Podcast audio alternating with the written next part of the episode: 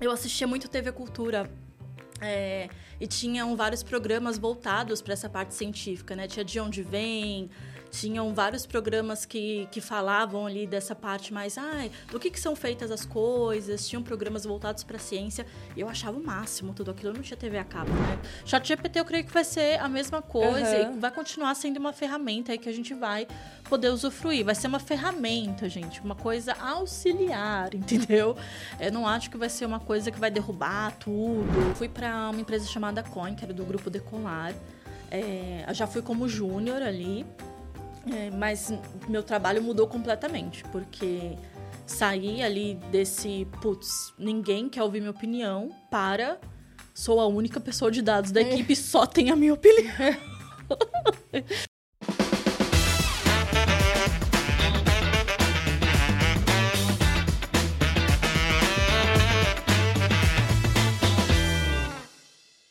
Olá, pessoal! Estamos começando mais um episódio do Black Voices. Como vocês sabem, que toda semana a gente traz um profissional do mercado financeiro, uma pessoa preta, para falar da sua trajetória, para contar sobre as atuações, os perrengues, as coisas que deram certo, as coisas que não deram tão certo. Hoje a gente está com uma convidada muito especial. Para quem não me conhece, eu sou Andressa Tavares, a host aqui do Black Voices. Vou fazer minha audiodescrição para os que não podem me ver. Eu sou uma mulher negra, de pele clara, tenho cabelo cacheado na altura um pouco abaixo dos ombros. Estou usando uma blusa de manga comprida, uma camisa verde musgo, com alguns acessórios, uma calça jeans. Estamos numa sala com um fundo colorido, de graf... cheio de grafite. Temos na mesa uh, água, telefone e bloquinhos de anotação. E vou fazer a apresentação da nossa convidada e, na sequência, ela faz a audiodescrição. Vamos lá, vou pegar minha cola para não errar nada. Bom, ela é cientista de dados sênior no Nubank, professora de pós-graduação, fundadora da Diversidata, voluntária em comunidades que inserem diversidade em tech. São elas AfroPython, PyLadies, UX para Minas Pretas e Perifa Code. Estou falando de minha xará, Andressa Freires. Seja muito bem-vinda ao nosso podcast. Aqui a ideia é que você se sinta literalmente em casa pra gente bater um papo, trocar uma ideia. Ah, obrigada, um prazer estar aqui com vocês, gente. Bom, a Andressa já me apresentou, sou chará dela, meu nome é Andressa Freires. Fazer rapidamente aqui minha, minha audiodescrição para vocês. É, hoje estou aqui com uma blusa vermelha de manga comprida, porque esse tempo tá muito doido. A gente não sabe mais o que fazer. Ontem tava 40 graus, hoje já está 20. Pois é, é. Daqui a pouco vai morrer todo mundo doente, tá? Tá uma doideira. Eu tenho cabelo comprido, cacheado, tá meio roxo, não sei dizer, uma cor indefinida, gente. É, sou negra de pele clara e estou com poucos acessórios hoje, acho que está tudo tampado aqui, um fonezinho de ouvido. E é isso, gente. Prazer estar aqui com vocês e vou ficar muito feliz de compartilhar minha história hoje aqui. Poxa, a gente tem muita coisa legal para falar, muitas iniciativas, muitas coisas que você atua. Mas antes da gente falar do mundo corporativo e entrar em todo esse rolê, Conta pra gente, até para as pessoas que não te conhecem, te conhecerem, quem que é a Andressa, da onde a Andressa veio, da onde, da onde, quem é a família da Andressa e co conta um pouco pra gente a sua história. Bom, vamos lá. Bom, eu sou a Andressa, filha do Sérgio, filha da Elci, neta da dona Helena. É, eu vim de Taboão da Serra, a gente estava até falando isso uhum. agora há pouco. Para quem não conhece, Taboão da Serra está ali entre a Zona Oeste e a Zona Sul de São Paulo. É uma cidade periférica aqui de São Paulo. Então, eu cresci ali no, no jardim, perto do Intercap, né? É, perto da favela do Gelo, ali onde minha avó me criou. Meus pais, eles costumavam trabalhar muito quando é, eu nasci, enquanto eu fui crescendo. Então, minha criação ficou por conta da minha avó. Minha avó, ela era... É, ela limpava casas, né, para uhum. poder ali fazer o seu dinheirinho. Cuidava também da minha tia, que sempre foi deficiente física e mental. Então, a gente cresceu ali, tanto eu quanto minha irmã, a gente cresceu com as duas. Minha avó trabalhava no período da manhã e de tarde cuidava de nós três, da minha tia e de mim e da minha irmã. Minha tia também ajudava, né, a cuidar da gente. E meus pais, eles chegavam ali tarde da noite, todos os dias. Trabalhavam ali milhões de empregos para poder estar tá dando uma vida melhor para gente, né? Uhum. Então, a gente cresceu ali tendo é, essa infância na periferia e é uma coisa que a gente tenta trazer até os dias de hoje para nossa vida, né? Foi uma infância muito gostosa. O que, que você mais gostava de fazer quando era criança? Que você lembra, assim, na sua memória afetiva, você fala, poxa, que saudade disso. Olha, eu gostava de fazer várias coisas, mas acho que a que mais me me traz saudade, assim, é cuidar das plantas com a minha avó. Minha avó era a doida das plantas, uhum. né? Tinha planta de tudo quanto é canto naquela casa. E uma das coisas que ela mais gostava de fazer também era criar galinha dentro de casa, tá, gente? Tinha quintal, não? Era... Tinha, mas ela criava dentro de casa. Dentro de casa mesmo, tipo pet. Tipo pet. Ah. Ela matava depois, tá? Ah, Ela certo. matava e vendia as pobres das galinhas. Mas era muito divertido ter aquele monte de galinha correndo no meio de tudo. Que legal. Minha avó era doidinha, gente, das ideias. Mas era muito gostoso. A gente cresceu ali no meio dessa loucura, mas traz muita saudade, né? Porque a gente ficou até o começo da nossa adolescência ali com ela, compartilhando todos esses momentos. Que legal, que diferente, Sim. né? Não é todo mundo que tem uma galinha dentro de casa ou Sim. várias galinhas para cuidar, né? Que legal. Normalmente a gente vê nas escolas que leva um pintinho ou leva o ovo só para as crianças cuidar. Não chega o pintinho é muito evoluído, leva só o ovo mesmo, que dá um pouco menos de trabalho, mas dá muito trabalho. Sim. Mas galinha, poxa, meu enteado ia adorar, porque ele não pode ver uma galinha que ele sai correndo atrás, ele quer pegar a galinha, é uma loucura. Depois de adulta, eu comecei a criar pato dentro de casa, porque não, mas fiquei... espera, você tem um pato hoje dentro de casa? Hoje não mais, mas eu tinha até, sei lá, uns quatro meses atrás, eu tinha dois patos adultos que eu criei desde bebezinhos. Ficaram dois anos comigo. Então, vamos fazer uma pausa que eu quero entender como é criar um pato. Gente. Minha família ficava louca quando eu ia na minha casa. Você morava sozinha? Sim. Uhum. É, posteriormente eu morava com meu marido, depois eu chego até essa parte da história. Uhum. É, mas era uma casa bem grande, era praticamente um zoológico. Tinha três cachorros, dois patos, um coelho, dois hamsters. Meu Deus! Bom, nem preciso falar que você adora animais, né? Eu então... amo, gente. Fui criada no meio de um monte, né? Uhum. Então... Mas então, assim, você tinha vontade de ser veterinária ou alguma cuidar de bicho quando você era pequena? Ou... Juro por Deus que não, só amo bicho Só mesmo. gostar, só era tipo hobby, ah, gosto de bichos. Gosto de bicho. Desde criança eu tinha vontade de ser cientista mesmo. Cientista, que legal. Sim. Que, que curioso. Veio, você se inspirou, você via desenho, o que que te... Você consegue lembrar o que, que te fez dar esse start e essa vontade de ser cientista?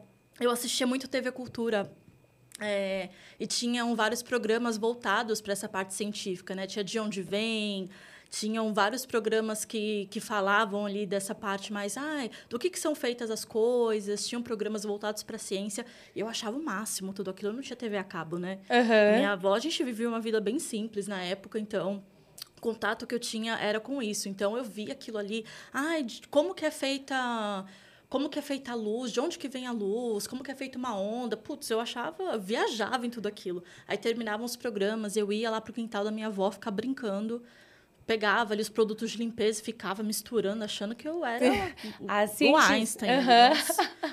A Marie Curie, achava que eu era o máximo. E que ficava legal. daquele jeito. Que legal. E aí, você chegou a, Quando chega na adolescência, que tem o, o dilema, né, do tipo, meu ah, temos que escolher uma faculdade, o que vamos ser para o resto da vida. Que é assim que chega essa informação pra gente, né? A gente nem tem noção do que, que significa Sim. resto da vida, mas falam pra gente que a gente tem que escolher uma profissão. Como que foi esse processo ali no, no ensino médio? Você chegou a fazer algum curso técnico? Você foi direto para a faculdade? Como que foi esse, esse, seu primeiro contato, assim, depois da educação básica ali, regular? Sim eu lembro que eu fiquei um pouco obcecada com essa parada de ciência. É. E eu lembro que a minha mãe foi até chamada na escola por conta disso.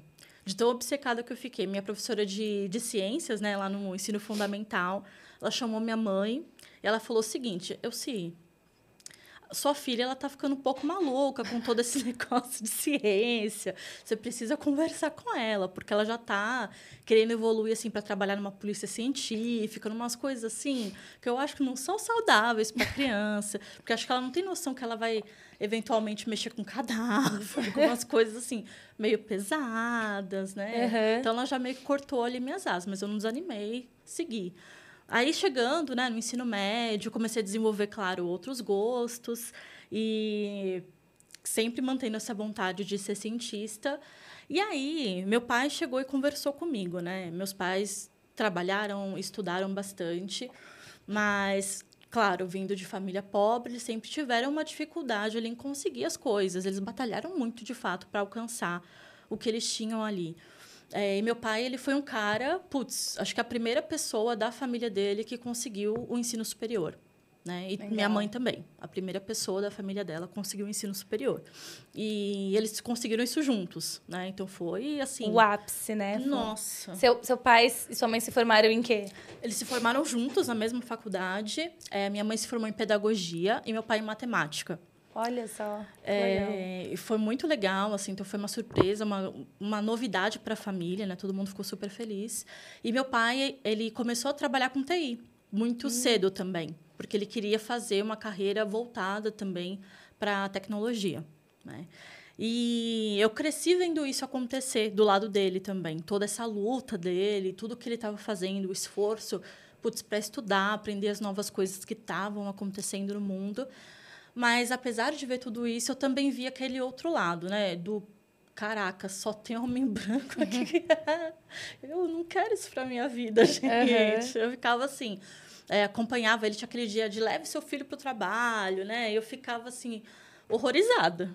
Horrorizada, né? Vendo assim aquele ambiente de trabalho. Totalmente na... masculino. Nada saudável, né? Uhum. As piadinhas, as coisas, nada saudável. Ficava vendo assim, eu ficava, gente, eu quero distância. Uhum. Distância. Né? E aí, quando eu cheguei na adolescência, eu ainda mantinha esse pensamento. Eu não queria nada, nada a ver com isso, apesar de eu gostar. É, mas ele chegou e sentou comigo. Eu tinha passado na ETEC na época, né? Então, eu tinha ingressado só no ensino médio. Na época, não tinha aquele negócio de integrado. Uhum. Então, ele chegou e falou, filha, pô, tem um ensino técnico na parte da tarde. Você vai entrar no segundo ano. Por que, que você não faz? Faz a prova, tenta. Uhum. Vai que você... Né? pô, de graça. Vai que você não fica em casa fazendo nada, né? De graça, filha. Vai lá. Pô, tá fazendo nada aí. Uhum. Tá, pô, vai lá. De graça. Eu falei, ah, tá bom, né? Custa nada. Falei. Aquela vontade de adolescente, né? Que adolescente tem uma vontade de fazer as coisas. É. Oxe, aí, ainda mais sabendo que era informática, eu falei, para trabalhar com o povo que você trabalha? Uh -uh. Quero não. Aí ele falou, não, mas você vai lá aprender um Word, um Excel. Se não gostar, depois a gente vê o que faz. Eu falei, tá bom. Aí eu fiz a prova, passei. Uhum. Passei em primeira ainda para Olha só, pra... tinha que ir. Pra, não ter nem como dizer não. Uhum. Aí, beleza, fui lá, fui lá eu, achando que ia ter Excel, Word. um pente, talvez, para desenhar, é. né? Cheguei lá, tomei um soco na boca, né? Foi logo lógica de programação. Nossa. No primeiro dia. Foi o seu primeiro contato com programação? Foi meu primeiro contato. Tinha 14 anos na época. Só que eu amei. Olha só. Eu gostei, porque eu amava muito matemática, né? Eu gostava demais. E foi o primeiro contato que eu tive, que era só putz, resolver problema de lógica, né? Eu fiquei, nossa, gente, isso aqui é maravilhoso, muito legal. Adorei. É isso aí, é vamos embora. E eu tentei fingir para eles que eu tinha detestado, né? Pra, só para não dar o braço a torcer. Eu falei, não vou falar que eu gostei disso aqui. Uhum. Não vou, vou manter a pose aqui. Mas não, não, não sustentei, né? Uhum. Não sustentei. Aí continuei o ensino técnico. Acho que na época era um ano e meio né, de curso. E no final, a ETEC, o Centro Paula Souza, né, que cuidava das ETECs e das FOTECs, tinha uma parada muito legal que eles davam um intercâmbio né, para os alunos. É, a cada semestre, eles premiavam com intercâmbio para os Estados Unidos, Londres ou para Nova Zelândia, para quem tinha a melhor média né, hum. que, das pessoas que estavam fechando ali o curso na época. Eu acabei ganhando quando eu fechei. Isso no segundo, no terceiro já? No terceiro no ano. terceiro ano. Na tava... metade do terceiro ano. E você ganhou para ir para onde? Para qual desses lugares? Eu fui para Londres. Londres.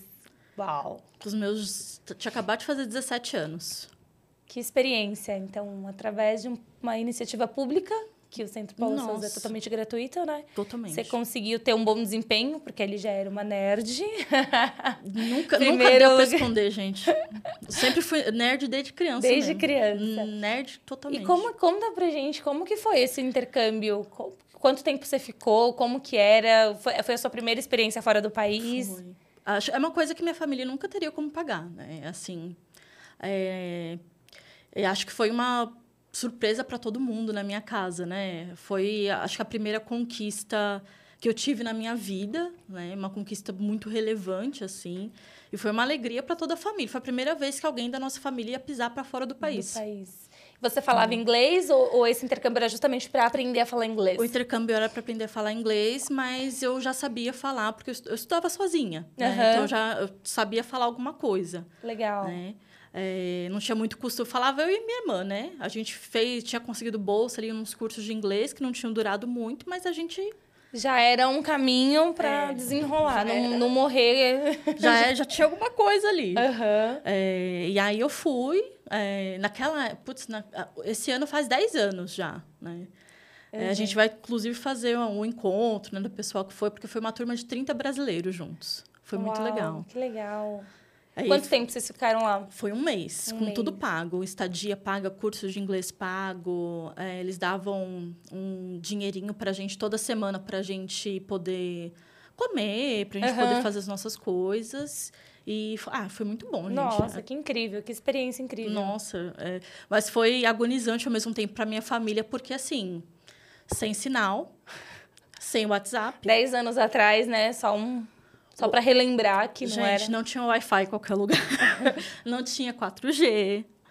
O celular mal pegava em outros lugares. Não, não era essa facilidade que é hoje. Sem contar que era super caro uma... mandar um SMS, fazer uma ligação internacional, né? Não rolava. Era só quando eu chegava, assim, 10 horas da noite, quando eu chegava lá na casa onde eu estava ficando, que eu fazia uma ligação por Skype. que é Skype. O povo não deve nem saber mais o que, que, é Skype. E era por Skype a ligação que eu fazia para os meus pais quando eu chegava para dizer: Oi, gente, estou viva. Tá tudo bem, Nada né? aconteceu. Estou viva. Cara, que legal. Que experiências, que iniciativas como essas transformam literalmente a vida de muitas Nossa. pessoas, né? Porque, como você comentou, seus pais não teriam condições de, de pagar, uhum. assim como muitos brasileiros, muitas famílias não têm. E existe o sonho, né? O sonho do intercâmbio, ele sempre fica muito distante da, da grande maioria, justamente pelo custo. Exato. Outra moeda, enfim, quando não é dólar, é euro. Então, que bom que tem essas iniciativas, assim como essas hoje, tem várias outras, Sim. mas é, acho que vale a pena sempre dar uma pesquisada e, e se esforçar para ter, né? Porque, certeza, poxa, gente. tudo pago, uma experiência com 17 Nossa. anos fora do país já te coloca na frente de muitas outras pessoas em termos de currículo, né? Demais, gente. Isso, eu sou eternamente grato ao Centro Paula Souza, ao meu pai também por ter puxado minha orelha. Vai lá, obrigada, vai fazer pai. em Word. Olha aí o Word, tá vendo? Não foi o Word, mas obrigada. Porque, assim, é, iniciativas gratuitas, gente, são o que me trouxeram até aqui. ETEC era gratuita, que me proporcionou esse intercâmbio, que me trouxe até aqui. Né? E Metec ainda, ela era ali no meio da favela do João 23. Hum, então, foi a Metec que deu oportunidade não só para mim, mas como para muito centenas de outras pessoas. Então eu vi não só a minha vida, como a vida de vários outros jovens mudarem por conta disso, sabe? Então é muito legal ver a minha vida e a vida de vários outros colegas que eu tenho contato até hoje e vejo eles brilhando por aí, sabe? Isso é demais, acho que isso não tem preço, né? Não. E aí você volta do intercâmbio no terceiro ano do ensino médio, já prestes a prestar vestibular. Como que foi esse processo? O puro suco do caos, porque eu fui em novembro. Na época do, de todo o rolê que acontece. Eu só consegui fazer o Enem. Certo. Eu perdi tudo. Eu tive que fazer uma, uma escolha nesse momento. Uhum. Ou eu ganhar, ou eu ia para o intercâmbio e perdia praticamente todos os vestibulares. Uhum. Ou eu desistia do intercâmbio e só fazia os vestibulares. vestibulares. E aí foi o momento que eu tive que sentar com os meus pais e falar: e aí, gente, o que, que vocês. O que, que vocês acham? Eles, pô, vai! Aí vai tá maluca? Você não tem nem que perguntar. Uhum. Eles me deram um chute na bunda e falaram: vai. Uhum. Você não tem nem que perguntar, filha. Oportunidade única na vida. Você tá ganhando um negócio de graça, tá é, doida? E, e é muito legal você comentar isso, porque a pressão que tinha na nossa época, a gente tem a idade muito parecida, era você sai do ensino médio, você obrigatoriamente no ano seguinte tem que estar no primeiro ano da faculdade. Sim. Só que tem várias oportunidades que podem acontecer no meio do caminho que você não precisa obrigatoriamente entrar com 17, 18 anos Exato. na faculdade, né? Você pode fazer um intercâmbio, você pode fazer cursinho, se dedicar um ano a fazer cursinho para ter uma faculdade, conseguir uma faculdade pública ou para passar numa faculdade privada, Exato. numa nota, né, que você consiga uma bolsa, enfim. Você consegue, então acho que essa nó, essa neura, essa paranoia que a gente desenvolveu ao longo do tempo, ela precisa ser revista. Exatamente. Né? E aí eu sentei com eles e a gente começou a traçar um plano. Tá bom, vou, pegar, vou fazer o intercâmbio, mas vamos lá, o que, que eu vou fazer com, com a minha vida quando eu voltar, né? Porque eu era bem neurótica, eu tava nessa uhum. neura aí. Ah, eu vou perder tudo. Eu, a ansiedade Porque assim, todos os é, tipo assim todos os meus amigos vão entrar na faculdade e eu não vou é exato né é, acho que a maioria dos meus amigos nem pensava assim. A maioria dos é. meus amigos, como a gente vivia ali é, no meio da periferia, no meio da comunidade, todo mundo estava pensando em trabalho, né? É, a maioria das pessoas estava pensando em sustentar a família. É, eu ainda tinha, querendo ou não, esse privilégio de, putz, meus pais ainda seguravam essa barra, né? Uhum. Minha avó aí tinha aposentadoria dela, a casa era dela, então beleza, também se segurava ali. É, então, eu ainda podia, beleza, posso ir para a faculdade. Você beleza. tinha essa opção de escolha ainda, né? Eu tinha essa opção. As coisas não eram fáceis, era aquele apertinho, mas beleza, dá para ir. Uhum. Se eu conseguisse a bolsa ali na faculdade de estadia, eu conseguia ir. É, então, eu tive que sentar com eles e falar, beleza, vou lá para o intercâmbio, mas quando eu voltar tem que ter algum plano, tem que ter alguma coisa, porque também não, não vou ficar aqui à toa, né? E aí lá fui eu para os cursinhos da vida tentar caçar bolsa para o próximo ano, né? E aí eu fui para alguns cursinhos fazer prova de bolsa, prova não sei o quê, não sei o que lá. E aí no objetivo que tem ali na Gazeta, né, do, na Paulista, eu consegui bolsa. É, eu consegui bolsa integral lá no, no período no período integral ficava de manhã e de tarde lá é, para o próximo ano é, mostrei currículo, mostrei o intercâmbio que eu tinha ganhado. Mostrei tudo, gente. Fiz o. Fiz a publi, né? Uhum. Fiz, dei, dei o show ali. Falei, gente, pelo amor de Deus. que eu, na época ali, acho que era uns dois mil reais a mensalidade, sem a menor condição, né? Uhum, sem é. a menor condição. Mais cara até que faculdades, né? Muito. Vários cursos sim, de faculdades não tão renomadas. Um absurdo, gente, um absurdo. Uhum. E aí eu consegui baixar ali o valor era para 200, 300 reais. Foi Ótimo. Ótimo, beleza. É que beleza. Tava com o cursinho garantido, fui lá para Londres, voltei sabendo que já tinha o meu lugar ali reservado. Eu até cheguei a passar na, na UFSCar, na época, para Ciência da Computação, é, mas como eu queria passar para outra universidade, ainda fiquei fui lá fazer o cursinho. Então, eu passei esse outro ano ainda no estudando. Cursinho. E qual que era a faculdade que você queria fazer? Qual era o teu sonho? Eu queria ir para a USP fazer física lá. Física? Uau! É. E deu certo? Deu certo, deu certo. Então você é uma física, literalmente uma cientista. Sim, deu certo. O sonho da ciência deu certo. Caramba, acho que são poucas pessoas que eu conheço. Na verdade, eu não sei se eu conheço alguém que fez física. Fiz física computacional. Deu, eu, deu jeito de misturar as duas coisas. Caramba, como que é física, como que é o curso, o que que tem, o que que era o que você imaginava quando, porque assim, a faculdade ela tem essa muita, muita essa relação, né? é. né? Tipo, pô, vou estudar física. Na minha época eu fiz administração, então eu tinha uma visão. Aí você chega lá e você tem aula de direito, aí você fala, hum, mas eu não tô fazendo advocacia, né? Claro que depois você entende o porquê Sim. e tal, mas tem uma expectativa, a expectativa e a realidade. Como foi para você esse rolê da física dentro da USP? Ai, gente, foi complicado, viu? Acho que não só para mim, mas para muitos colegas meus, né? A gente entrou numa turma ali, acho que de 120 pessoas. Pô, daquela turma ali não tinha nem 10 mulheres.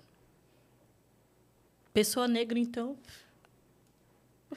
tinha uns dois, três. É, era assim uma tristeza, né? Os professores, eles eram professores já bem mais velhos, é, arcaicos mesmo, que faziam muita piadinha do tipo. É não, arcaico mesmo. Tipo, meu, você é mulher, o que você tá fazendo aqui? Vai limpar uma cozinha? Tá fazendo o que aqui? Preto não tem que estar tá aqui, não. de falar na cara mesmo, assim. Se a gente tem que ser obrigado. Eu saí. Aí vamos lá, eu saí da USP com dois processos contra professores abertos. Contra, duas denúncias, né? Não cheguei uhum. a processar de fato, mas saí com duas denúncias abertas. Então, assim, é, é um ambiente muito complicado. Muito machista, um ambiente bem racista, é um ambiente que quebra muita gente por dentro. É um ambiente que, por mais público que seja, ele é muito elitizado, né? Muito elitizado. Então, assim, é, é um ambiente que traz muita oportunidade para gente, mas que ainda não está preparado para receber a gente. Uhum. Tem pessoas e pessoas lá dentro, né? Sim. E aí, dentro do... Da, em termos de matérias, né? O que, que mais de diferente você estudou que você falou assim? Porque quando você entrou, você já tinha uma noção que era na parte de computador ou teve alguma coisa no meio do caminho que você também brilhou os olhos e falou: hum, hum. talvez eu vá trabalhar com cadáveres, não sei. Nossa, eu, eu entrei assim é, na faculdade com, com a pretensão de trabalhar somente com ciência, assim, de putz, eu quero ser pesquisadora e é isso. Entendeu? Uhum. Ponto final não quero ter que trabalhar em empresa, então eu nunca tive essa pretensão de trabalhar no mercado de trabalho. Uhum. Eu queria ser eu ali com, o meu computador, ficar ali fazendo experimento, e é Os isso. Os tubos de ensaio, e era esse o era rolê, né? Era isso, eu tinha pavor de, de ter que interagir com as pessoas. Uhum. Ficava, me dava pavor, assim, de, de, por exemplo, quando eu tive que apresentar meu TCC do, do ensino técnico, eu não chamei nem minha família para ver não chamei, porque a gente está apresentando no auditório assim, eu falei, ah, gente, já tem gente suficiente aqui para ver. Hum, se eu chamar minha família, eu vou passar vergonha na frente da minha mãe. Imagina que eu vou passar vergonha na frente da minha mãe da minha avó.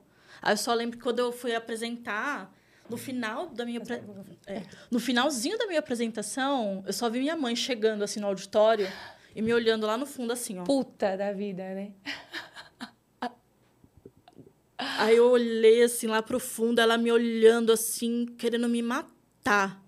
Nossa, eu falei. Só não... faltou o cabo de vassoura voar de lá de trás, né? Não, não jogava cabo, não, era chinelo mesmo. E acertava, viu? A mira era Nossa boa, né? Nossa senhora. Eu falei, meu Deus, eu... é... meu fim é agora. Pelo menos eu vou sair daqui formada.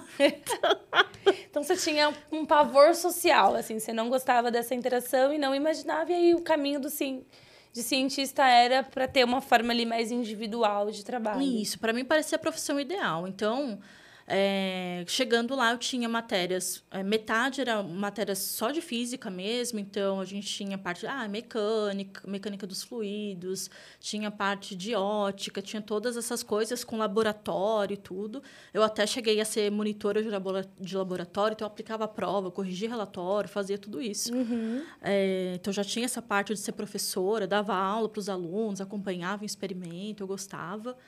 É, e a outra parte era de computação, então de fa fazer a parte de programação, de fazer experimento de colisões de astros, era uma coisa muito legal.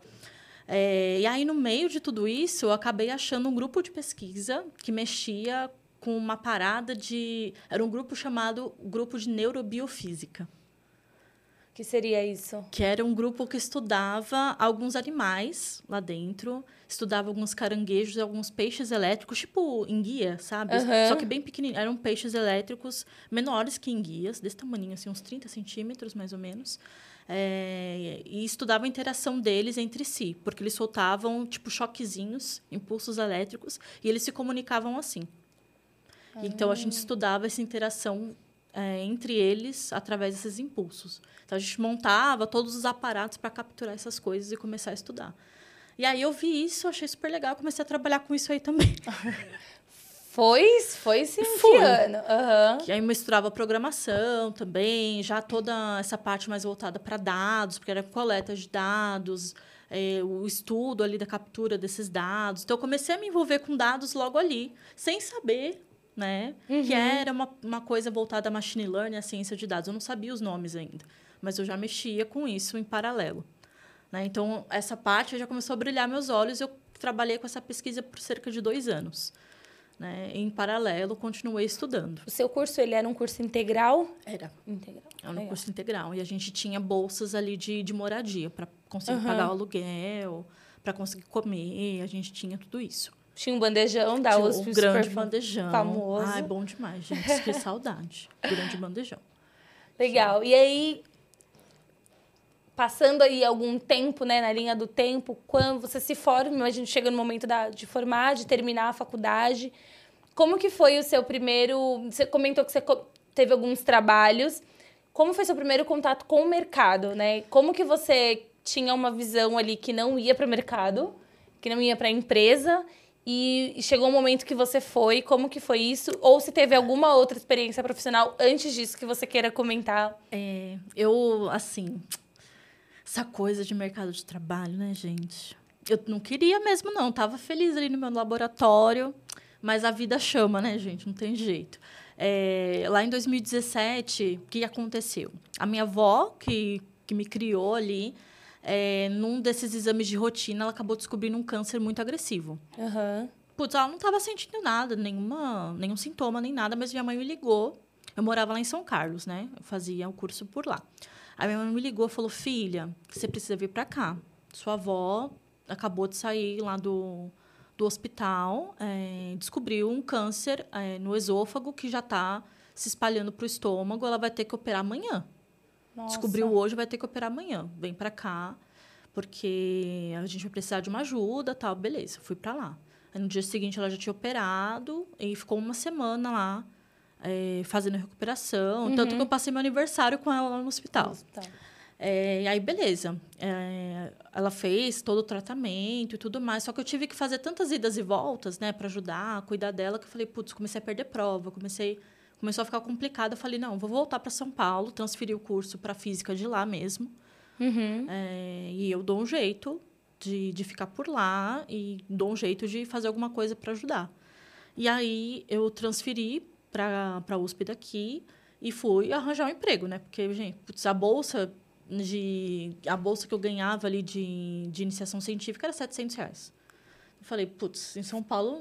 Que não faz, né? Não dá. Interior, beleza, a gente até se vira ali, mas em São Paulo não, não rola. E aí eu acabei caindo lá no Itaú.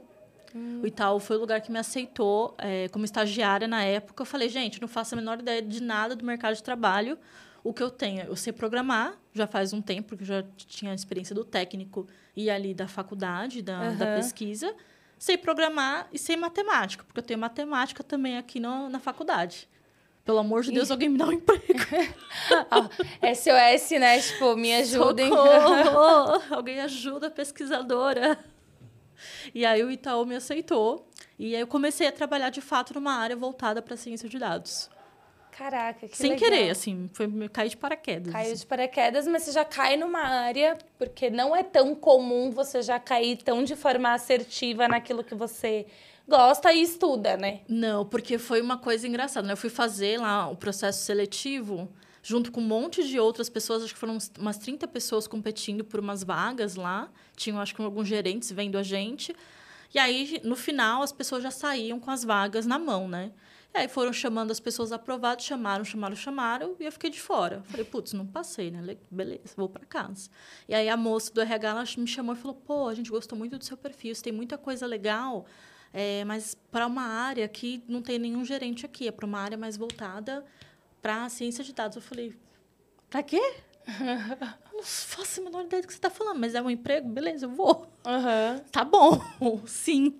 Ela falou, me passou para um outro contato lá, eles me chamaram para fazer mais algumas entrevistas, e aí sim fui para essa área. Foi para a área de. O que, que você fazia lá? Quais eram os dados? Como que que era algum produto específico do é, mercado financeiro, a do gente, Itaú? É, a gente trabalhava na época lá com produtos de crédito mesmo. Então, cartão de crédito, financiamento de carro, coisas nesse sentido. Então, é, cada pessoa ali trabalhava, cada pessoa da equipe trabalhava com um produto de crédito diferente. Uhum. Eu fiquei com um tutor na época, putz, que era um cara super foda, um escocês formado em Cambridge.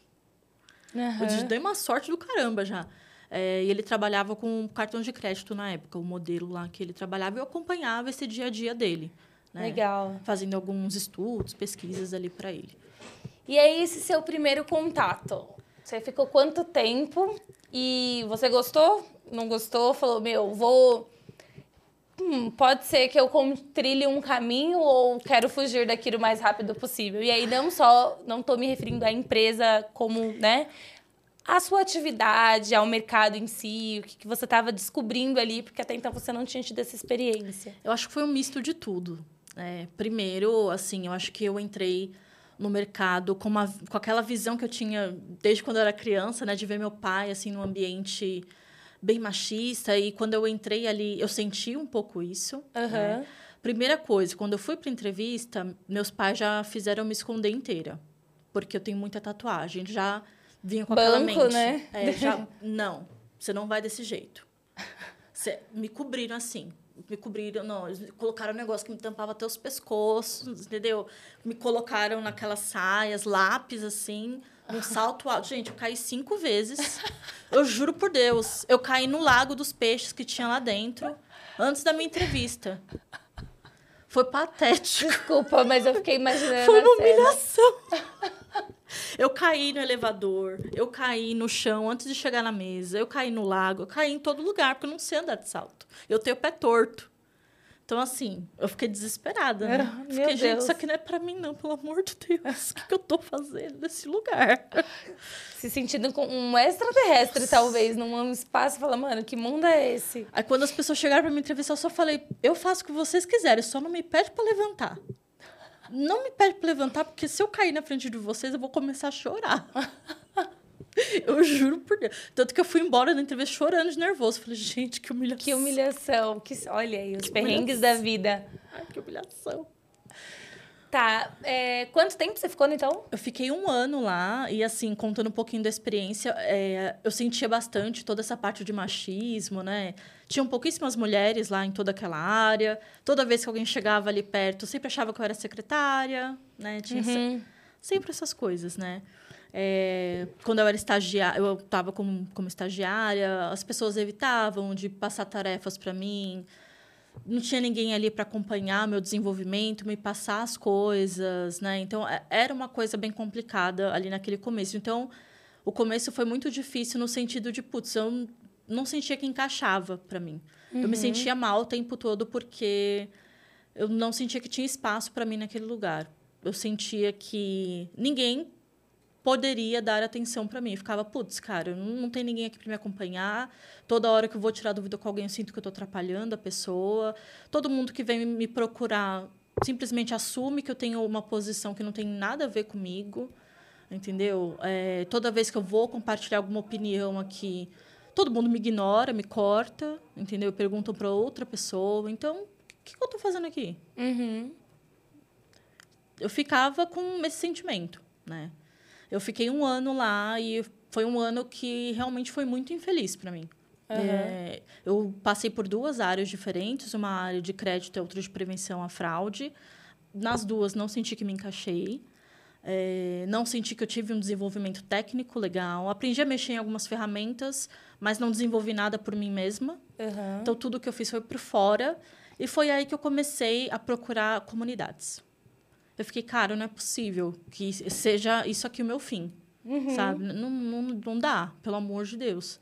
Já passei por tanta coisa pior que isso aqui, não é possível que eu não consiga sair disso. Uhum. E aí que eu comecei a procurar comunidades. E eu achei AfroPython, PyLadies, fui caçando comunidades com pessoas parecidas comigo, que estivessem passando, já tivessem passado por coisas semelhantes. E aí eu fui vendo, fui respirando, falando, não, beleza. Eu não, ok. sou só, eu não sou a única, não tô sozinha no Não sou rolê. só eu, aí eu respirei. Uhum. Aí eu falei, ok, tá bom. Tem, tem, tem esperança. Tem esperança. E aí comecei a buscar outras oportunidades, porque eu comecei a conversar com as pessoas e elas falaram, Andressa, cara, se a galera não tá te querendo aí, se as pessoas não estão te dando atenção, estão te atropelando, sai. Vai embora. Você não tem que ficar se humilhando por espaço que não te quer. Tem outros lugares que vão ver alguma coisa em você. Você não precisa ficar aí necessariamente. Lógico, você não vai sair, largar o emprego, dar adeus para o dinheiro, porque você precisa. Mas enquanto isso, vai procurando outros lugares. Uhum. Aí foi o que eu comecei a fazer e acabei indo para outra empresa, que me aceitou já como CLT.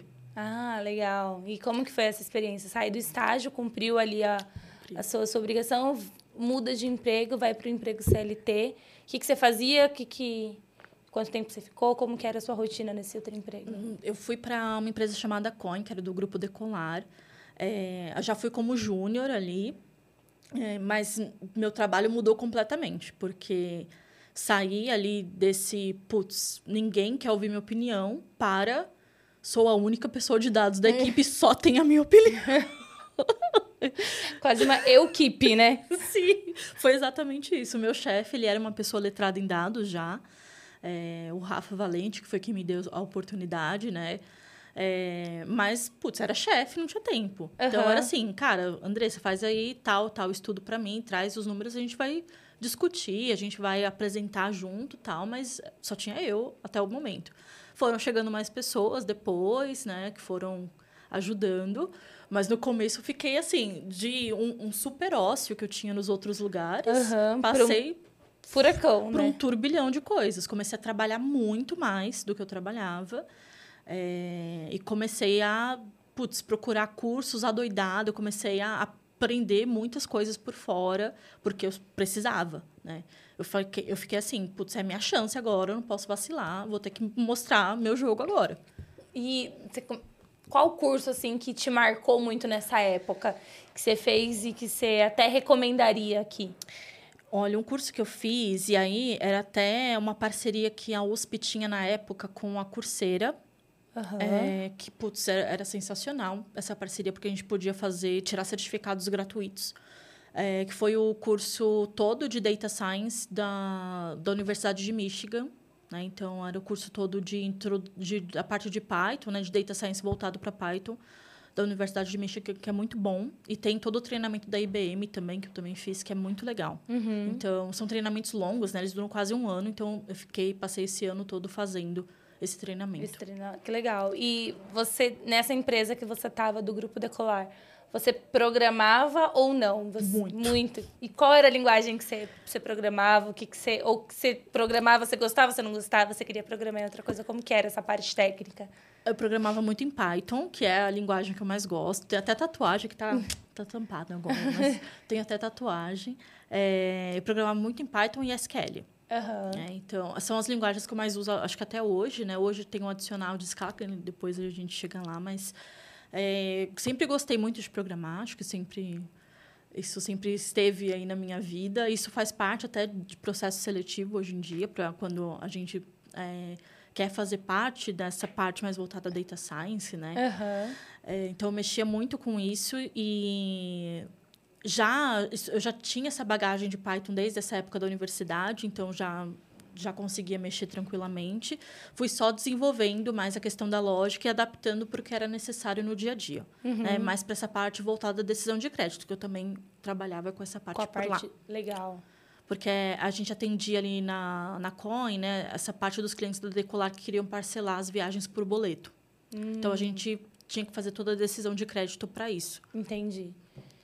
Que legal, que, que diferente. E, assim, diferente no sentido de mais do que ter a parte técnica, tinha uma parte de negócio envolvida, né? E que você, como uma física, foi tendo contato, né? Então, como que eu, quais são, como que funciona a política de crédito da empresa, Sim. o que, que eu, até que ponto eu posso conceder o crédito ou não para o cliente, o quanto isso vai interferir na vida dele, no relacionamento dele com a empresa, Sim. né? No, até no, no endividamento e como que recupera isso, que é um ciclo, né? O, o, o crédito no Brasil hoje ele tem esse esse fluxo de vida dele, Exato. né? Então tem um fluxo feliz que a pessoa consegue pegar e pagar e pegar e pagar e tem as que se embola no meio do caminho. Né? Exatamente, é um grande aprendizado porque a gente não tem esse contato com o negócio, né? Uhum. Quando a uhum. gente está na, na, faculdade. Isso fica muito distante da gente, não, não tem nada a ver, né, com o que a gente aprende ali. Principalmente faculdades mais técnicas, Exato. eu imagino, né? Porque quando é porque é muito o oposto. Quem estuda a parte de negócio também só vê negócio. Exato. Não entende o rolê técnico. Então, quando você chega no, numa, numa empresa, você olha e fala, eu preciso das duas coisas, né? Eu preciso Exato. minimamente saber que o mundo é mundo e que existe um negócio, que existe dinheiro, e que no final do dia tudo é dinheiro. Exatamente. E tem a parte técnica, né? Por isso que as squads, onde a gente trabalha, né? As equipes de trabalho, geralmente, hoje, para entregar projetos, são multidisciplinares, para a gente ter essa, ter essa, essa parte troca, complementar. Né? Exato. E deixa eu te falar, depois desse... Quanto tempo você ficou? Para onde você foi depois? E... Hum, um gancho dessa pergunta é: nesse momento você tinha algum vislumbre de carreira? Você, tipo, via, sei lá, sua liderança, ou você olhava no mercado e falava, putz, quero ser igual fulano, eu quero chegar nessa posição. Você já tinha ou não? Para você ainda estava num campo muito do, do técnico operacional? Tá. Eu fiquei um ano lá e sim, minha visão ainda estava completamente no operacional, porque na minha visão ainda não tinha valor. Hum. Sendo muito sincera, na minha visão eu não tinha valor. Na minha visão eu ainda estava tentando mostrar alguma coisa. Né? Eu, eu não tinha valor para mim mesma. Uhum. Né? Eu sei que é muito triste de falar isso, mas eu sempre tive esse problema né? de enxergar, né? de ter essa autoestima e falar: pô, não, eu sei, eu faço isso aqui bem. Não. Eu olhava assim e falava: putz, não. Não era o suficiente ainda. Você se cobrava muito e você precisava. Para mim nunca era o suficiente. Eu sempre queria mostrar mais, eu sempre queria fazer alguma coisa mais. Se eu mostrava alguma coisa e recebia, putz, ai, mas eu acho que você poderia ter feito de tal forma, eu já levava isso para dentro como um feedback negativo, eu já ficava, pô, acho que ainda não tá legal, acho que eu preciso me desenvolver, sabe? Eu ainda não, não consegui enxergar coisas boas em mim. Uhum. E aí eu comecei a me envolver ainda mais com os grupos que eu comentei antes, né? É, e tentar aprender com as pessoas e com os eventos, eu comecei a participar mais dessa, dessa parte. Como que eu deixo de ser assim, né? Como que eu consigo me enxergar de outra forma?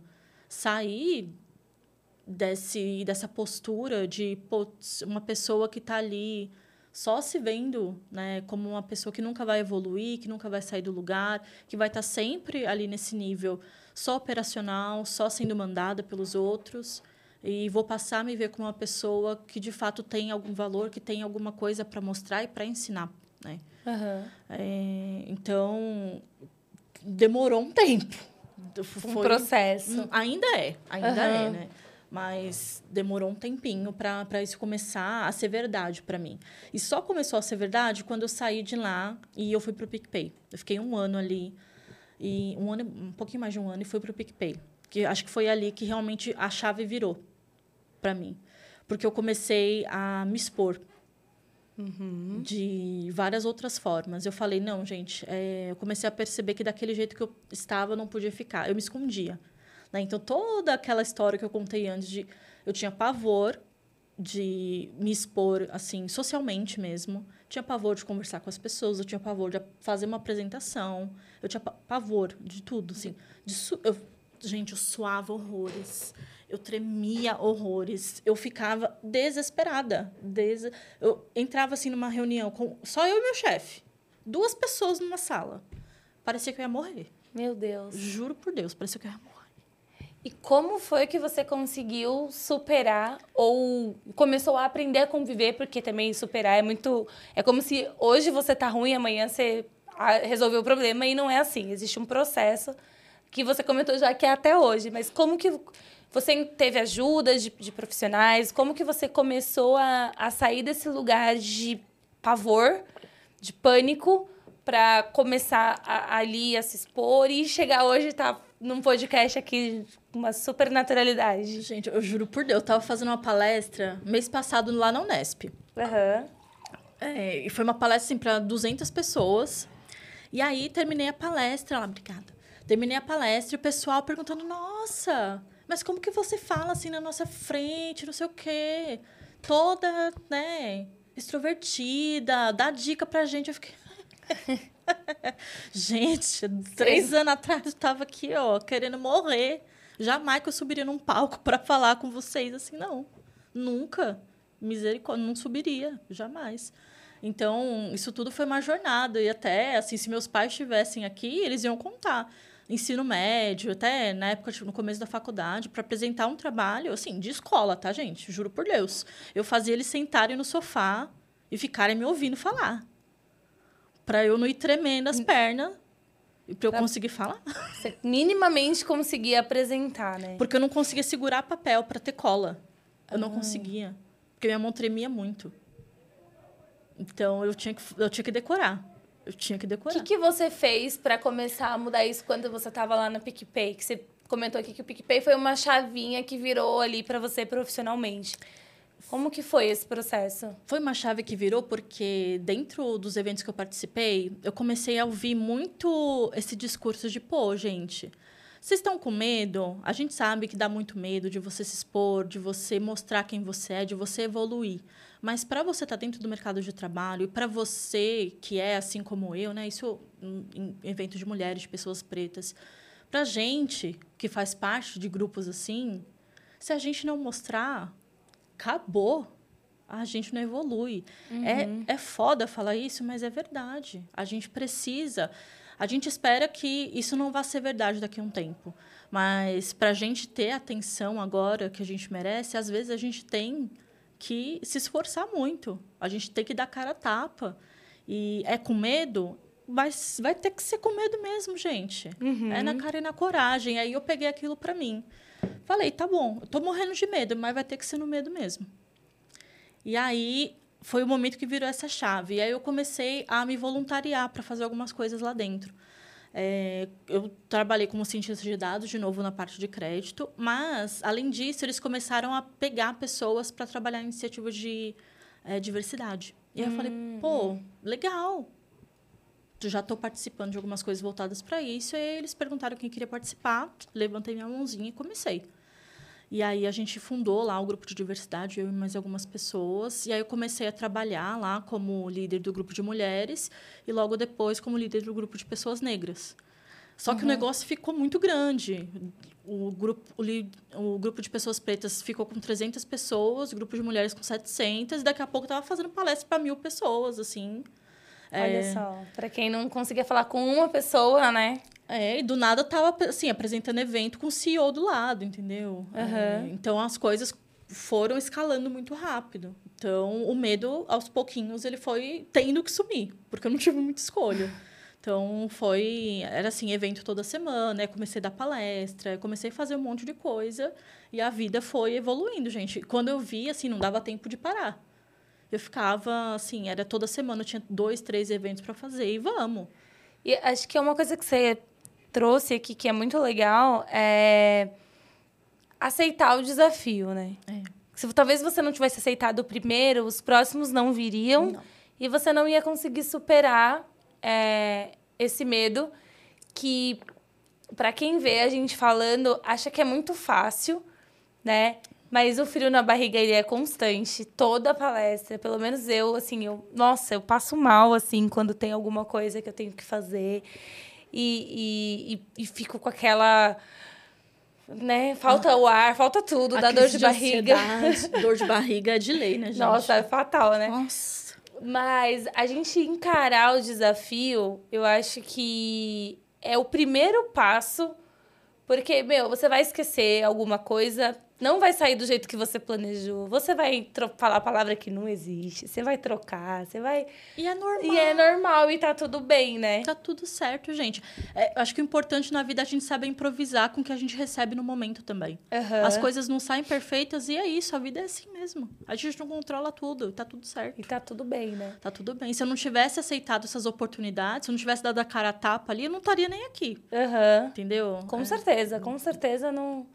E, e mais uma coisa que você comentou, que é grupos minoritários, né? Eles já são excluídos por todas as situações da sociedade. E se a gente não... Dois, né? Se a gente não se une e se a gente não se expõe, a gente é engolido. Exato.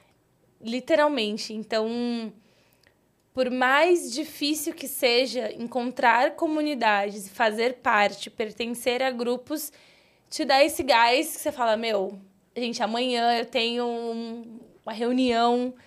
O que, que, eu faço? Me ajudem, me deem dicas. É, acho que esse é o rolê que você comentou é, das comunidades que você participava. Isso. Participa, né, até hoje. Exa participo até hoje. E agora é muito legal porque os conselhos que eu recebi Agora eu tô podendo dar também. Uhum. Entendeu? Além de receber, eu também tô podendo você consegue fornecer. compartilhar, né? Isso é muito gostoso, gente. E sim, é, você sempre vai ter alguém para estar tá dando a mãozinha ali para você, sabe? Uhum. Você não uhum. vai estar tá sozinho, sozinha mais.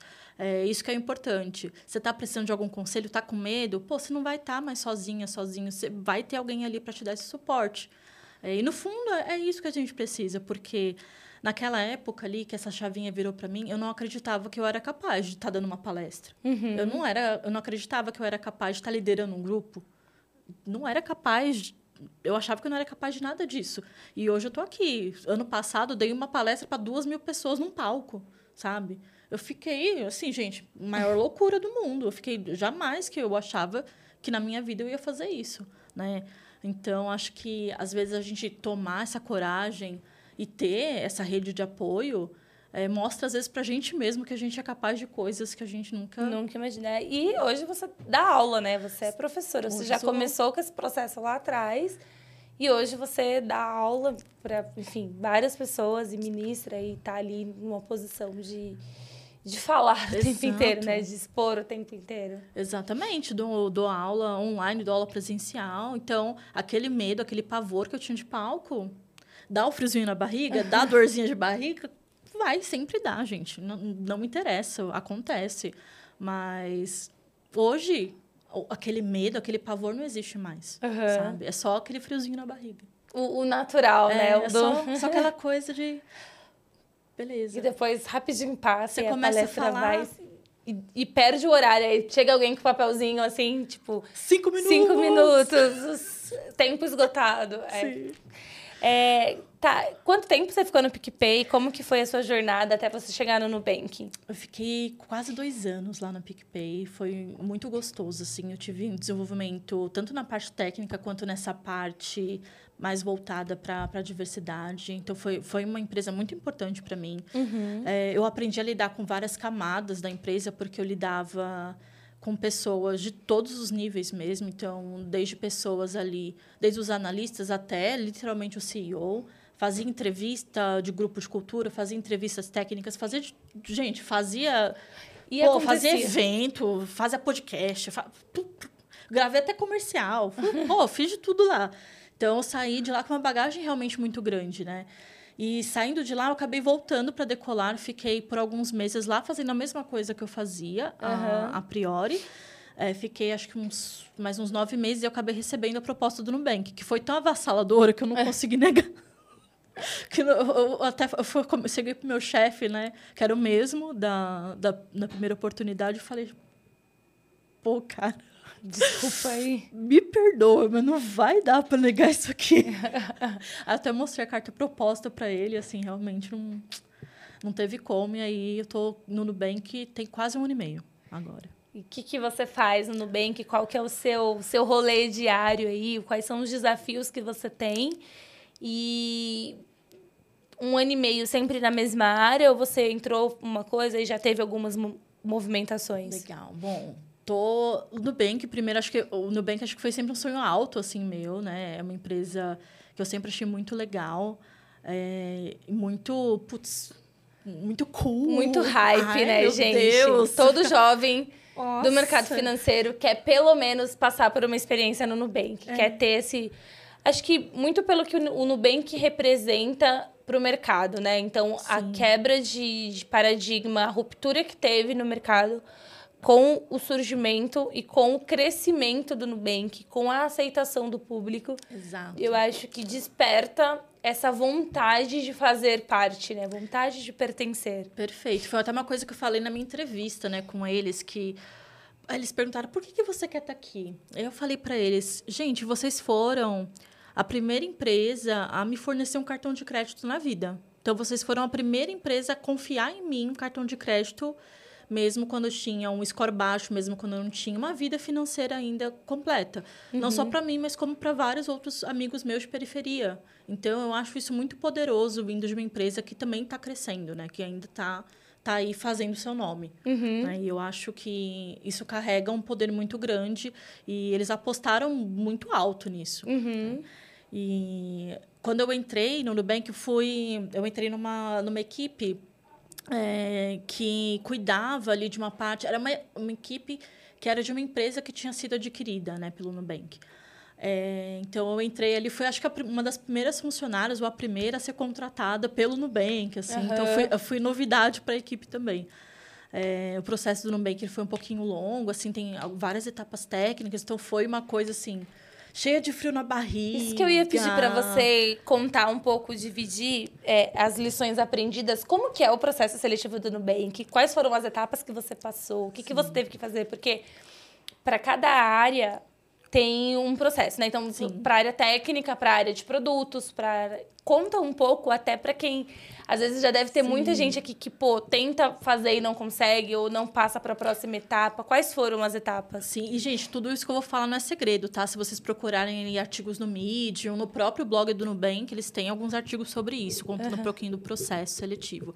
E sempre que você é chamado para entrevista, eles te mandam um PPTzinho explicando né? Como que vai ser o processo? Olha, uhum. você vai ter tal, tal e tal etapa. Então, é, a gente tem algumas etapas com RH e tem algumas etapas técnicas. Então, tem uma primeira entrevista ali para só conhecer uhum. um pouquinho sobre você. É, que tem até algumas perguntinhas ali em inglês, mas nada demais também.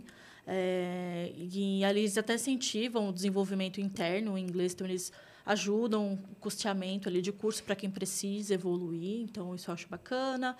Tem as etapas técnicas, uma coisa que eu acho muito legal assim, dentro da, das entrevistas é que as etapas elas são muito mais voltadas para raciocínio lógico. Então eles não vão chegar lá e cobrar fórmula de você. Você não precisa uhum. decorar mil fórmulas de estatística, você não precisa decorar o que os modelos de machine learning fazem, você não precisa uhum. decorar fórmulas. Não, sabe? Tem etapas de programação, tem etapa que você vai sentar com profissionais que fazem o que você faz também, só que lá dentro, e conversar com eles como que você resolve problemas do dia a dia. Você vai sentar com o gerente, conversar ali como que você atuaria em tarefas do dia a dia. São uhum. coisas bem nesse sentido. Né? Então, são etapas que você vai sentar e conversar. Eles vão te mostrar algumas coisas, você vai é, expor como que você resolveria elas, tudo na base da conversa. Tem algum código que você tem que entregar, alguma, algum programa que você teve que fazer alguma coisa ou, ou não? A gente passa por testes de lógica, que a gente tem que... Tem um site lá que eles compartilham com você, é, e a gente passa por teste, mas é tudo de lógica, não é nada que você tenha que aprender. Putz, eu preciso aprender tal forma. Não. Uhum. Tudo teste de lógica, assim, nada de outro mundo. Legal. É. E aí você tem um, tempinho ali para fazer. Tem até pessoas para te acompanhar ali, que você é, explica seu raciocínio para elas, para garantir que seu raciocínio lógico é claro, entendeu? Uhum. Então, é mais uma coisa voltada a raciocínio. Legal. É bem, bem maneiro. Foi uma experiência muito legal, assim. É um processo seletivo muito diferente, assim, muito diferente porque ele começou a fugir do tradicional uhum. de banco e de, de, de mercado de, de fintechs, né? Que sai dali do campo de você fazer uma entrevista com o RH, com o gerente e entrar. E você tem uma parte técnica que, por um lado, eu acho muito legal, porque, de fato, você prova se a pessoa sabe ou não. Exato. Por outro lado, eu acho que dá um, um puta nervosismo na galera, e aí a galera até sabe fazer. Eu acho que é, é muito uma relação de prova. Prova tradicional é. ali, né? Então, tem muita gente que sabe a matéria, mas só pelo nome de ser prova já, meu, dá o branco, não consegue, é. assim, banana, né? Então, há os prós e contras, mas eu, eu acho que tem mais prós do que contra de, de um processo seletivo estruturado, assim, porque você vê o, o nível da empresa, né? Você é. vê o que fala, poxa, tipo. E você, não, não é brinquedo, né? É, e você olha mais o potencial da pessoa, porque, pô, no dia a dia, gente, a gente vai ter um computador para consultar as coisas. Uhum. A gente vai esquecer as formas, a gente vai. E vai ter o Google lá para ajudar, vai ter o colega de trabalho ali para sentar e conversar com você, como a gente faz lá nas entrevistas. Uhum. Então, acho que é uma coisa bem mais natural, sabe? É realmente o que a gente faz no dia a dia. Então... E, e, aí você entrou nessa, nessa, nessa equipe, é, né, que tinha sido acabado de ser adquirida. Ficou quanto tempo até, e o que, que você foi fazendo lá até onde você está hoje? Eu acabei de sair dessa equipe, foi... Ah, recente. Na verdade, vou sair amanhã. é, eu vou para outra equipe na, na próxima semana. É, mas para continuar o trabalho que eu estava fazendo, é só por conta de reestruturação. É, e eu vou... Eu trabalho, eu trabalho com modelos voltados também para é, modelos de machine learning voltados para propensão. Então, a gente olha para produtos é, dentro do Nubank. Então, a gente atende diferentes produtos. Né? Cada área cuida ali, basicamente, de um produto. Uhum. A gente trabalha ali naquele sistema de squads e a gente atende cada hora um produto diferente. Então, o produto que eu atendo, já trabalhei com três produtos diferentes. Trabalhei com boleto, trabalhei com Pix e agora estou terminando de trabalhar com Open Financing. Uhum. É, então, cada modelo que eu faço cuida de, de um desses produtos. Então, vamos pegar um, um, desses como exemplo aqui, né? Pix e Open Finance, que eles são muito ligados. É, basicamente, você tem a missão ali, né? De pegar os dados que são com, compartilhados e transacionados dentro desses produtos, até mesmo o boleto, e, de, e aí você tem que computar esses dados. Esses dados, eles vão virar o quê? É, esses dados basicamente vão virar uma notinha ali para o nosso cliente, né? Uhum. Uma notinha. Vira um score, mais é, ou menos isso. Vira um score, tipo o scorezinho da Serasa. Né? Uhum. Então vira um score que a gente vai usar. E como a gente usa, eu não posso falar.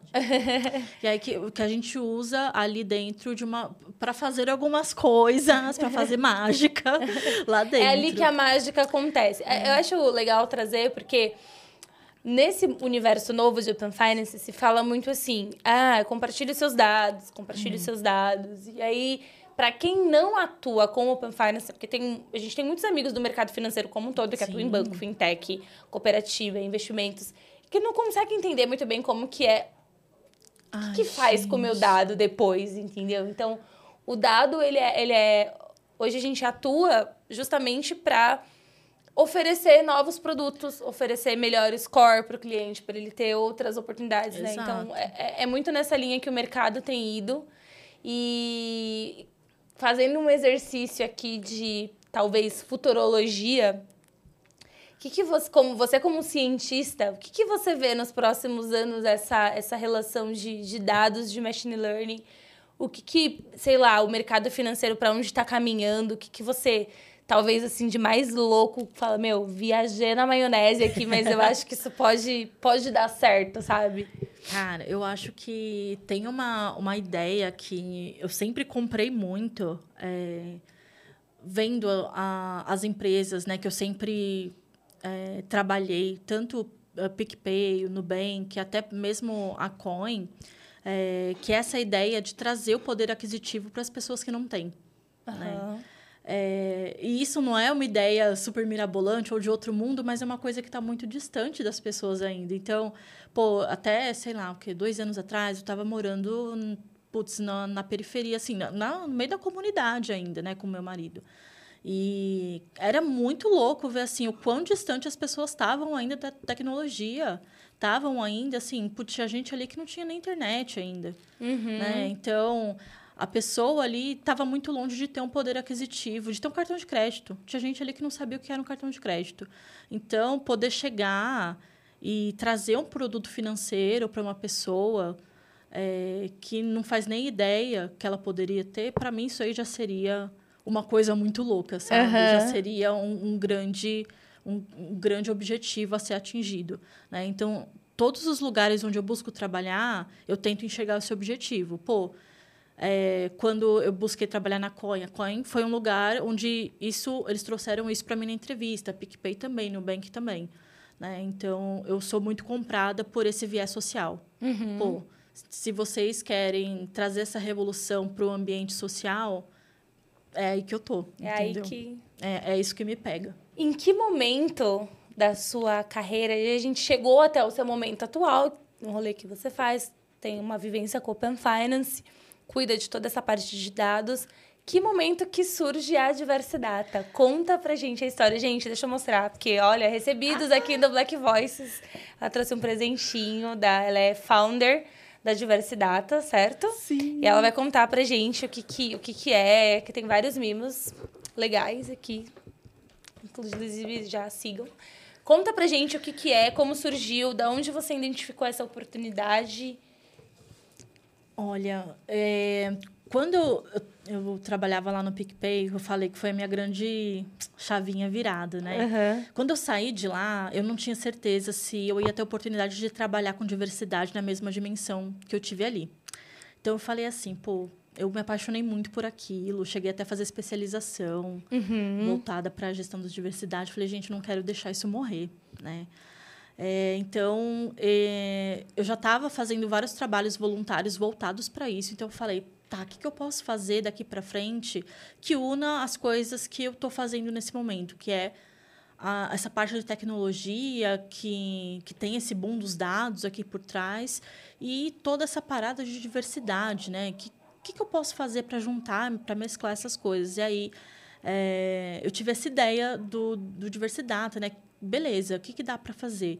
Então veio essa ideia desse projeto, né? Que é o projeto onde eu tento oferecer mentorias e treinamentos, cursos de carreira aí voltados e de programação, toda essa parte voltada para dados, para pessoas que fazem parte de grupos minorizados, né? Então, pessoas pretas, pessoas indígenas, pessoas é, PCDs, mulheres, é, pessoas LGBTQIA+, que são ali sempre jogados, sempre marginalizados uhum. né, no mercado de trabalho, que não têm esse acesso fácil a, a, essa parte da programação, a essa vivência de mercado, a essa parte principalmente mais voltada para dados, que tem essa dificuldade de ingressar dentro desse mercado, né? Então eu criei esse projeto para tentar facilitar essa migração né, dessas pessoas para essa área. Então eu dou essas mentorias, eu dou esses cursos, esses treinamentos gratuitos para essas pessoas para tentar trazer elas para essa área. Para esse universo. E do que você já viveu, das pessoas que já você já teve a oportunidade de, de mentorar e de dar curso, qual é a dificuldade é, mais comum entre elas quando se fala em migrar para o universo de tecnologia? Tem alguma diferença quando você atende mulher, quando você atende homem, do tipo, ah, quero ir quero trabalhar com tecnologia, não sei por onde começar. Quais, qual que é o melhor, um, um, os desafios mais comuns? Acho que a, a, dor mais comum é, acho que é a que eu estava compartilhando com você que justamente era minha. Acho que é o medo. Uhum. Né? Muita gente tem medo de não ser suficiente, medo de começar primeiro de tudo, né? Então, medo de dar aquele primeiro passo. Já começa a se questionar antes mesmo de começar. Tipo, putz, eu não sou suficiente. Eu olho para esse lugar, para esse mundo de dados, não me vejo, não vejo pessoas como eu. Então, acho que nem vou investir. Não, não é para mim. Uhum. É, diferença entre homens e mulheres tem bastante. Geralmente, os homens que vêm conversar é, comigo. Primeiro que eu raramente atendo homens brancos, né? Uhum. É, mas quando eles vêm conversar, é, geralmente eles são muito mais seguros. Né? São pessoas que absorvem muito menos o que eu tenho para falar. Eles já vêm com muito mais segurança do que as outras pessoas, né?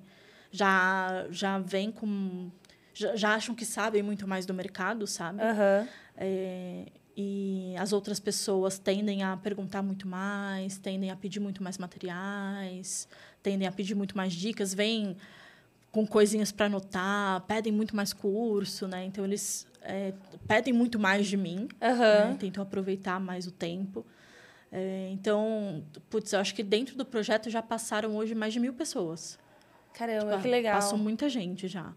É, teve até um, um, programa, acho que que teve uma galera ali que foi contratada pelo PicPay, que foi o, o da Tafro, que foi muito legal, que é uma galera, acho que tem algumas pessoas que estão lá ainda. É, putz, é muito gostoso de ver isso acontecendo, né? Ver as pessoas, pessoas que estão ali putz, acima do, dos 40 anos, que conseguiram fazer migração de carreira, pessoas ali que é, putz, tinham outra carreira completamente, fizeram essa migração. Uhum. É, então, é, é, muito gostoso ver isso acontecendo, sabe? Fazer parte de um pedacinho da história dessa da pessoa. Hoje no Nubank você ainda programa? Muito. Muito. Muito. eu pergunto porque chegam, tem algumas pessoas que chegam uma, uma parte elas deixam de programar, vão para uma parte mais de gestão ali dos times de TI e tal. E aí eu queria que você desse aqui alguns, quais são os primeiros passos para quem quer fazer o que você faz. Então assim, é, independente da empresa, e aí, né, acho que o que você faz, você foi pro PicPay, foi pro Nubank, amanhã pode estar em outro lugar. O que, que, que eu preciso fazer de primeiro, assim? Tem algum curso, alguma coisa que você, algum podcast, algum enfim, livro, alguma coisa que você fala assim, ou várias coisas, né? Sei lá, umas cinco coisas Sim. que. Os primeiros passos para a pessoa que ela quer ou ingressar, começar e nunca teve uma carreira, de repente a pessoa tá ouvindo a gente é, é novinho, né? Então tá começando Sim. aí o rolê. E muita, tem muita galera aqui do mercado financeiro que, que ouve a gente e faz outra coisa no mercado financeiro, né? Que é muito grande, tem muita coisa. Sim. E quer atuar, e quer programar, e quer cuidar de dados que, que você. Uai, acho que tem muita coisa, né? Hoje, quando a gente fala de toda essa parte de tecnologia, de toda essa parte voltada para dados, mercado financeiro, é, principalmente, se você joga no Google isso, você fica maluco com tanta coisa que vai aparecer, tanto de curso que vai aparecer. Uhum. Então, eu acho que tem muita coisa que dá para aproveitar, muita coisa, até mesmo gratuita, que você consegue aproveitar para ver se é uma coisa que você gosta, primeiro de tudo antes de sair aí pagando mil cursos, gastando uma grana. Muita gente faz isso, né? Infelizmente. Muita gente, muita mesmo. E aí depois descobre que não gosta, descobre que, putz, não é uma coisa que, que faz sentido. Então, é, se você está aí interessado, interessado em começar a programar, é, dá uma olhada nas aulas ali do, do curso em vídeo, né? Que, que tem várias aulas gratuitas, um curso extenso, muito extenso de Python que mostra bastante coisa, até uma parte ali que é bastante relevante, que é até uma parte mais voltada ali para funções. Tem uma parte toda de SQL ali no Khan Academy. É, eu uso muito essas duas coisas, Python e SQL. É uma coisa que eu uso muito no Nubank, é uma linguagem chamada Scala, mas isso assim não é muito exigido para você entrar na empresa. A gente tem uma curva de aprendizado dentro da empresa, então isso uhum. não precisa buscar curso, fica super tranquilo quanto a isso. Não Fo seria os dos primeiros passos, Não, né? Não, é focar em Python, SQL, isso vocês conseguem achar cursos gratuitos. Khan Academy, curso em vídeo, vocês conseguem achar aí tranquilamente para ver se é uma coisa que vocês gostam. Estatística, gente, estatística básica. Tem playlist aí gratuita no YouTube para vocês da Univesp, né? Então vocês conseguem achar no YouTube, tá ali todo o módulo de estatística básica. É, um livro que eu gosto muito, que é para desenvolver a parte de negócios, é Data Science para negócios, eu gosto bastante. Storytelling com dados é um livro super facinho que vocês acham com bastante facilidade também.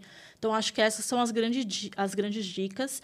E tem é, um guia que eu escrevi em conjunto com a programaria, que é como dar os seus primeiros passos em dados. Se vocês jogarem isso no, no Google e colocarem programaria logo em seguida, vocês vão ver lá. Ah, legal. É, que é um livrinho, mesmo um PDFzinho que eu fiz. Se vocês acham tudo isso, e em tópicos, tá? Eu fiz os tópicos que vocês têm que estudar em Python, em SQL.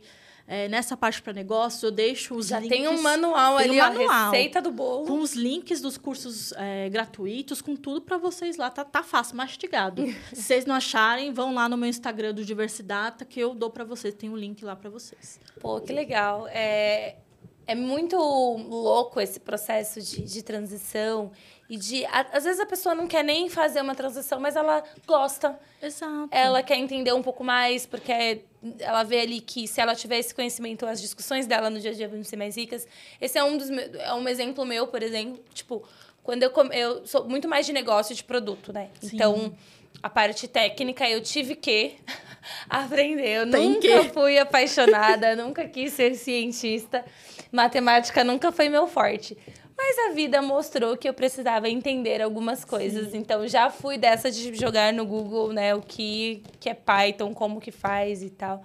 Então não programo, mas fui entender. Então às vezes as pessoas querem esse momento introdutório e não tão ali denso, tão específico, justamente para aplicar, porque a tecnologia, dados, inteligência artificial. E aí acho que a gente pode até falar um pouquinho Sim. de como que você vê esse rolê aí, você que trabalha tanto com, com dados, com machine learning.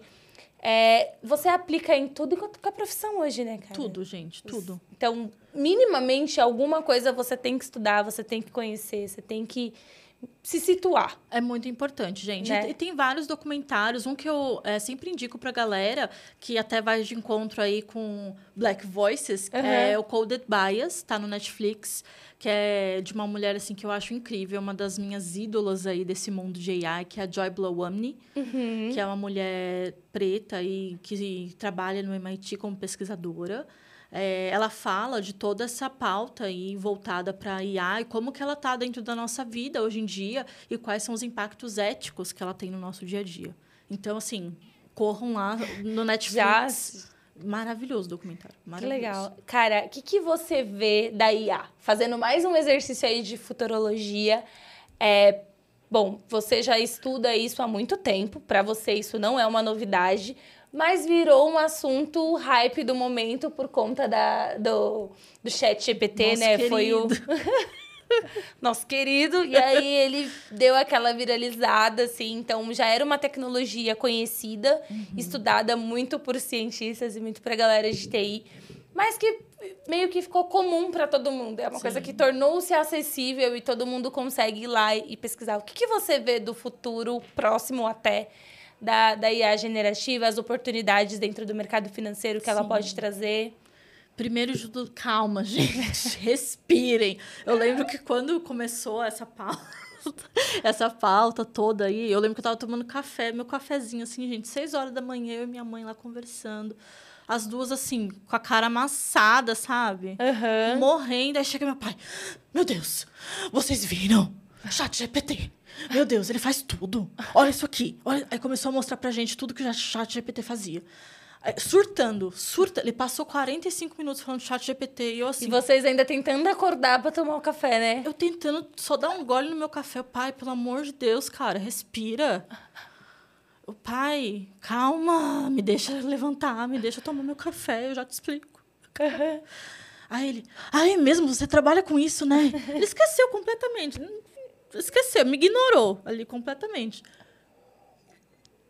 O chat GPT, gente, ele é uma coisa, assim, sensacional, né? É uma coisa que a gente chama de Large Language Model. É, é um modelo, assim, super complexo, tá? Que é criado para ele não ser... É, bom em nada, digamos assim, né? Ele não é um modelo que que é específico em nada, então ele é um modelo bem generalista. Então, tudo que você perguntar para ele, ele vai tentar achar uma resposta ali que caiba uhum. para ele tentar te responder. Mas para chegar no modelo daquele, gente, que né, parece super incrível, para a gente de fato é pô, é um gasto, assim, que as pessoas acho que perdem um pouco a noção, né? Eles estão achando que o negócio vai dominar o mundo, vai, vai, todo mundo vai ter o chat GPT. Não, gente, você não vai ter seu chat GPT. Você não vai conseguir programar um chat, você não vai fazer o seu próprio chat GPT. Você não vai, porque você não tem dinheiro. É você, muito, né? Você não tem dinheiro, gente. Para rodar aquele negócio são milhões, mas muitos milhões de reais. Vocês não têm noção. É muita coisa, entendeu? É, e as pessoas às vezes perdem um pouco disso por estarem muito deslumbradas na Sim, hora, né? causa um alvoroço, né? É, agora já deu uma baixada, né? uhum. né? Mas causou esse alvoroço de, putz, chat GPT sabe tudo. Não, gente, chat GPT também erra. Chat GPT também está em desenvolvimento. Chat GPT tem muito dinheiro por trás. Tem muita empresa ali fazendo o desenvolvimento dele, né? Dando dinheiro para ele ser desenvolvido. É, tem muita coisa ética ainda para ser vista como todas as IAs, né? Então tem os dilemas éticos aí que a gente precisa tratar, precisa discutir, uhum. é, que é um ponto que eu gosto muito de bater na tecla, porque a gente não tem, a gente tem a LGPD aqui, a gente está tentando regulamentar coisas voltadas para IA ainda na LGPD que não tem. E aí chega já chat GPT dando um soco no estômago de todo mundo. Um pontapé na nossa nuca. A gente nem começou a falar de IA normal, assim, sabe? Uhum. Calma, gente. Né? Então, tem muita coisa assim para se discutir, muito dinheiro sendo gasto, então, muita coisa para ser regulamentada. Então, tem muita coisa para ser feita ainda, gente. Mas já temos um, um, um, uma ferramenta mais tecnológica, vamos colocar assim, Sim. que a gente consegue ir aplicando, né? Que a gente consegue ir testando. É, é sempre bom falar que toda tecnologia ela passa por um processo Exato. de amadurecimento. É, tá, tá sendo maturada ainda, tá? O celular é um grande exemplo, né? Ele, nasce, ele não, não nasceu para ser um computador que você faz tudo e que você tem tudo, e que você faz o, é. sua conta bancária e tal. Ele nasceu para você falar. Então, Exato. ele foi indo, foi indo. E foi ainda indo, está indo. E ainda está indo. E Deus sabe onde ele vai parar, né? Exato. A gente não sabe, entendeu? E vai continuar indo. Chat GPT, eu creio que vai ser a mesma coisa. Uhum. vai continuar sendo uma ferramenta aí que a gente vai poder usufruir. Vai ser uma ferramenta, gente, uma coisa auxiliar, entendeu? Eu não acho que vai ser uma coisa que vai derrubar tudo. Vai acabar com o emprego de todas as pessoas. É, exato. Eu acho que não, não é nessa dimensão que a maioria das pessoas estão achando, né? Eu acho que as pessoas tendem a levar tudo muito pro extremo. Uhum. É, e não é desse jeito que, que as pessoas acham que é. Né? Então, muita calma nessa hora. Procurem se informar, principalmente por fontes confiáveis, né? Tem muitos estudos ainda sendo feitos, muitos estudos saindo saindo, muitas competições saindo, então tem competições de outros lugares aí saindo, o próprio Google está lançando o dele, o também. Dele. Então, tem muitas, muitas movimentações aí no mercado acontecendo, né? Vocês vão ver que as próprias, próprias várias empresas vão começar a lançar aí alguns chatzinhos internos. Vocês vão ver muita coisa assim acontecendo é, para elas se adequarem a esse hype todo aí. Então, tem muita coisa que, que vai fazer a gente ver que a IA, né, muito se fala, a gente ouve muito falar que as empresas são data-driven, né, voltadas a dados. Uhum. Mas agora a gente já está mudando esse conceito para as empresas que vão ser voltadas a AI-driven, né, vão ser voltadas a IA. Então a gente está entrando meio que nessa era, né? Então a gente. E, e, é um caminho sem volta, né? Não tem como. A gente tem que se adaptar, aprender, porque, cara tá todo mundo aprendendo o que é, como usar, até que ponto você pode ir, até que ponto você deu, até que ponto vai dar certo, né? E até que ponto alguma Exato. coisa pode dar muito errada. E outra coisa, vocês têm que, as pessoas têm que ter noção porque a gente está cedendo os nossos dados a todo momento para isso, né? Então, uhum. é, tudo que a gente está fazendo na internet, a gente está cedendo dado para alguém. Então, a gente precisa saber é, para quem, quando, por que, que a gente está cedendo. Lógico, né? A gente está compartilhando nossos dados com redes sociais, beleza, tudo certo. Mas tem certas coisas que a gente tem que tomar cuidado, né? Então, é, é importante a gente se informar sobre tudo que está rolando por aí tomar cuidado com os termos de uso, os é. aceites que a gente compartilha, né? Muito cuidado. Eu estava essa semana num evento e estava com, com a advogada, assim, junto comigo, e ela falou, ninguém lê. A gente estava é, no momento do happy hour, e aí tinha um, alguns queijos, assim, para pegar e tal.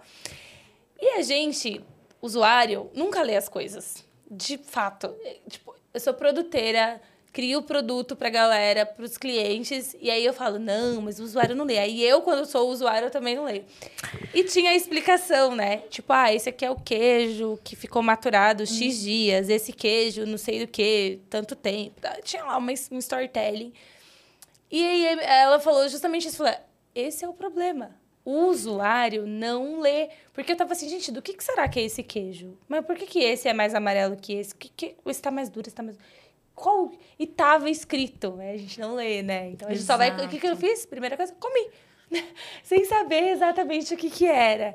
E no, na relação do digital, eu vejo muito isso. A gente vai dando aceite, vai. Exato. Vai fazendo login com as redes sociais, vai permitindo. E eu me incluo nessa, tá, gente? Não, eu não, não eu não faço. Disso, eu não, eu, sim. Se é para fazer login em algum lugar e eu posso fazer com as minhas credenciais do Google, eu vou fazer. É, exatamente. E, e assim, foda-se. É, eu vou fazer. Exatamente. E aí a única coisa que eu faço agora é falar, pô, eu realmente preciso disso aqui? Aí eu penso duas vezes, entendeu? Exato. Acho que a gente tem que tomar cuidado com algumas coisas, né? Com alguns hypes do momento. Ah, teve recentemente aí um aplicativo que você é. consegue ver com você mais velho, ou você é, que ia ceder suas imagens para não sei onde. É. é Algumas que... coisas a gente tem que ter, mas a gente tem que não ficar na paranoia mas também não ficar totalmente liberal. A gente tem que saber esse, esse equilíbrio, né? Exato. Porque... Se informar, assim, com coisas que são relacionadas ao, ao, seu rosto, que podem ser considerados dilemas éticos, que eu acho que aí são importantes, uhum. que isso aí levaria a um dilema ético que estava voltado, enfim, a gerar imagens aí que iam ser que podem gerar complicações, aí beleza, né? São coisas bem complicadas. É, eu acho que tudo é, gira em torno da informação hoje em dia. A gente tem como se informar, e eu acho que isso que é importante hoje. Né? É, mas, gente, com relação à IA, eu acho que a gente tem é, muita coisa boa que pode vir disso para o futuro em todas as áreas. Uhum. Tem muita coisa legal saindo na medicina, tem muita coisa legal saindo no, no mundo da tecnologia, tem muita coisa legal saindo no mundo aqui financeiro. tem muita coisa legal para todo lado, mas também tem muita coisa que a gente precisa tomar cuidado. Cuidado, né?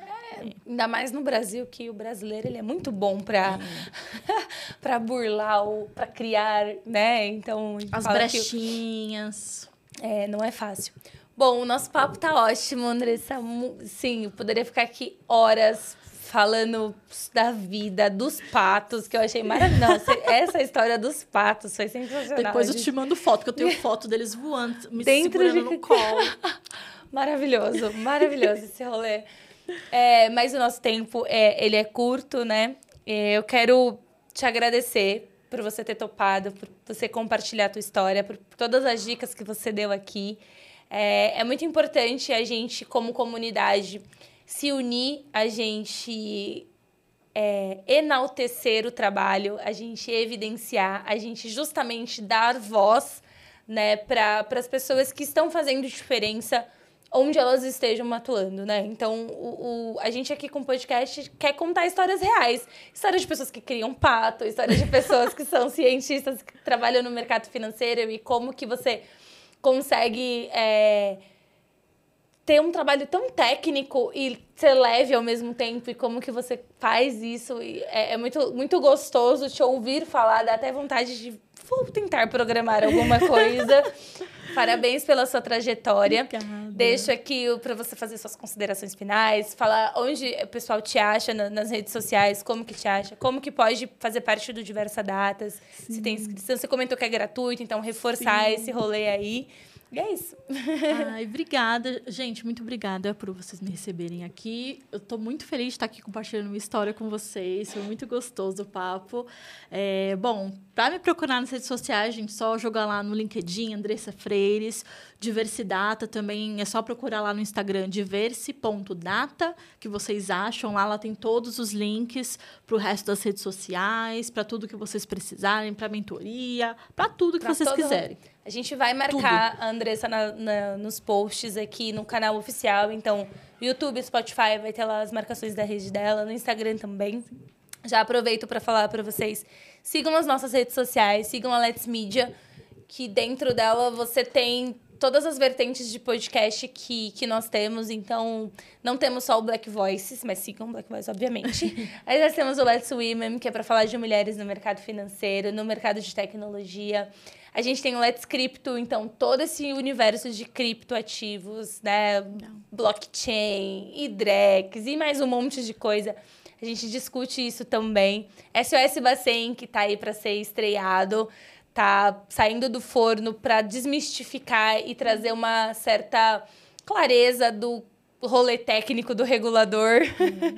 então a gente tem também as meninas que tocam. O próprio Let's Open, que segue a todo vapor falando de Open Finance, enfim.